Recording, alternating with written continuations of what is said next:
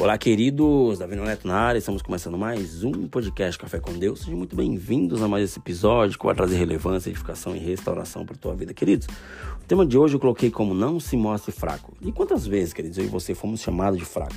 Né? Eu acredito que eu muitas vezes já fui chamado de fraco. Né? Claro que depende do contexto e da situação né, que você está inserido. Muitas vezes o chamar de fraco pode significar algo como você está se alimentando mal, né? você precisa se alimentar melhor, você está muito doente e ficou fraco e precisa de ajuda, precisa de um médico, ou você é um fraco mesmo, não consegue nada na vida, não sai do lugar, não realiza nada. Ou seja, perceba a diferença, né, naquele no, no, no chamar de fraco. Muitas pessoas cresceram ouvindo a segunda opção. Eu cresci muitas vezes, né? Não cresci ouvindo a segunda opção, mas já ouvi muitas vezes essa segunda opção dizendo que você é fraco, você não vai dar em nada, né? E para te dizer, queridos e queridos, a verdade, Ouvir isso todos os dias vai bloquear a tua mente, vai bloquear a minha e a tua mente, né? Isso vai nos impedir de enxergar muitas coisas a respeito de nós mesmos, né? Vai impedir de você ver as tuas é, qualidades, os teus dons, aquilo que Deus derramou sobre você. Claro, queridos e queridas, que ao longo da vida você vai precisar juntar os cacos várias vezes, seguir mesmo cheio de rachaduras. Você precisa seguir em frente mesmo estando mal, né? O fato de termos sido tão feridos, né, ou feridas por outros no passado, mudam sim nossa perspectiva de vida, ao modo como iremos enxergar a vida, né? Os acontecimentos eles vêm para tentar nos fortalecer, certo? Que muitos vêm para dar um baque, né? Vem como um nocaute para que nós venhamos cair. Nós precisamos é, é, é, é conhecer é, é, a fundo aquilo que Deus tem preparado para mim e para você né? Ou seja, eu conheço, queridos e queridas, muitas pessoas que preferem não falar sobre suas dores. Por quê? Porque não querem se mostrar fracas, ou que seja, não querem mostrar suas fraquezas.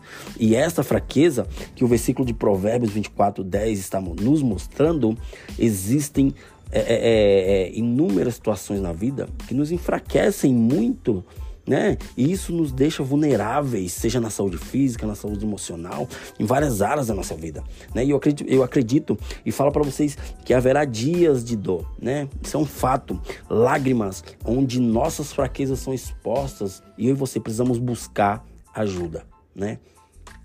E a pergunta que eu, que eu falo, que eu faço para vocês é: onde buscar ajuda quando as palavras que vêm dos outros sobre nós muitas vezes nos levam a desacreditar de tudo? Você deve estar ouvindo a pessoa errada. A quem devemos ouvir? Qual voz devo seguir quando temos milhares de informações a, nosso, é, à nossa disposição no Google ali? Né? Você quer é, saber de algo? Pesquisa no Google. Vai ter muitas informações todos os dias, né, para todos os gostos. E como ser forte no dia da angústia? De onde vem essa força? Deixe-me te dizer algo, né? Deixe-me dizer algo a você. Não tem nada mais doloroso quando você se sente desacreditado. E desacreditar é tirar a força de acreditar, ou seja, você está tirando a força daquilo que você realmente precisava acreditar, porque você é uma pessoa forte. Você apenas está debilitado ou debilitada, acreditando naquelas mentiras que colocaram sobre a tua mente. Quando você é criticado por suas ações e serviço, a sua força se torna pequena, te levando à angústia da alma. Pois a crítica, queridos e queridas, mexe com nossas estruturas emocionais e isso esmaga nossas perspectivas.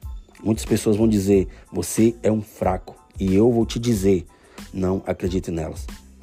Deus vai te dizer: você é mais que vencedor. Você é forte. O mais importante do que uma palavra que te faz desacreditar é uma palavra que vem de Deus e te diz: vá, levante-se, eu estou com você todos os dias. Seja forte e corajoso, porque eu estou contigo. Ou seja, queridos e queridas, essa é a única voz que precisamos ouvir para prosseguir. Assim, seremos fortalecidos e edificados no Senhor. Falo para você mais uma vez: ouça a voz do Senhor, ouça a voz de Deus, e você será revestido ou revestida de força. Acredite que Ele tem um plano perfeito para você. E você pode se fortalecer e fortalecer o seu coração não porque você é capaz ou você é, é, é foi o ungidão ou a ungidona. Não.